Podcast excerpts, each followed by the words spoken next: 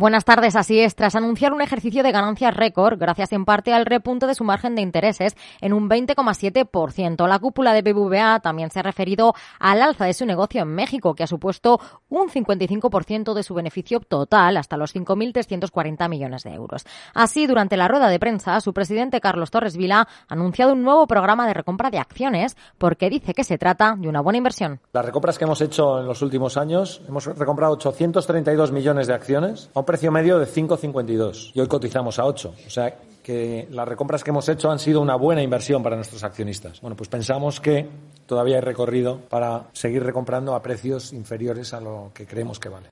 El mandatario también ha hecho alusión al impuesto a la banca, para el que mantienen su negativa.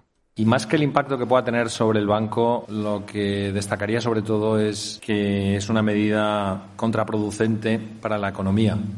Eh, que al final necesita inversiones y, y los bancos jugamos un papel muy importante al tiempo que ha matizado su buena relación con el Ministerio de Economía, también con el nuevo titular de la cartera, Carlos Cuerpo. La relación, la relación con el Ministerio es buena y ha venido siendo buena y las conversaciones a las que hace referencia con el nuevo ministro pues se marcan dentro de ese diálogo que ha venido siendo habitual y que continúa siendo habitual.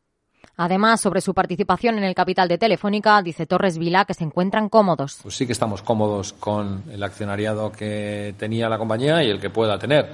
No nos toca a nosotros calificar las decisiones que pueda tomar el Estado que, y que ha tomado en este caso eh, de tomar una participación y tampoco conocemos eh, la operativa de cómo se construirá esa posición.